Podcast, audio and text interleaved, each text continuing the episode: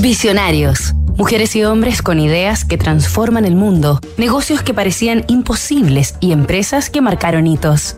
Fender no es solo un líder de su industria, sino también un símbolo cultural que resuena en todo el planeta.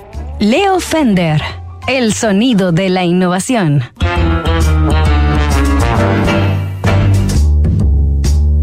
Esta semana en Visionarios estamos conociendo la historia de la compañía de instrumentos musicales Fender a través de la vida, obra y lecciones de emprendimiento e innovación de su fundador, el inventor y luthier estadounidense Leo Fender.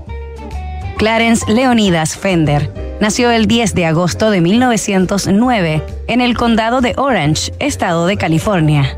Sus padres tenían un rancho en el que cultivaban algunas verduras, melones y principalmente naranjas, productos que salían a vender en un camión por las playas de Long Beach.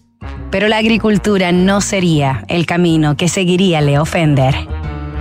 Aunque un día Leo fabricaría las guitarras más prestigiosas del planeta, nunca se sintió particularmente atraído por tocar dicho instrumento y ni siquiera aprendió a tocarlo. Sí incursionó en el saxofón y luego en el piano durante su infancia, pero siempre le interesó mucho más la calidad del sonido que convertirse en músico.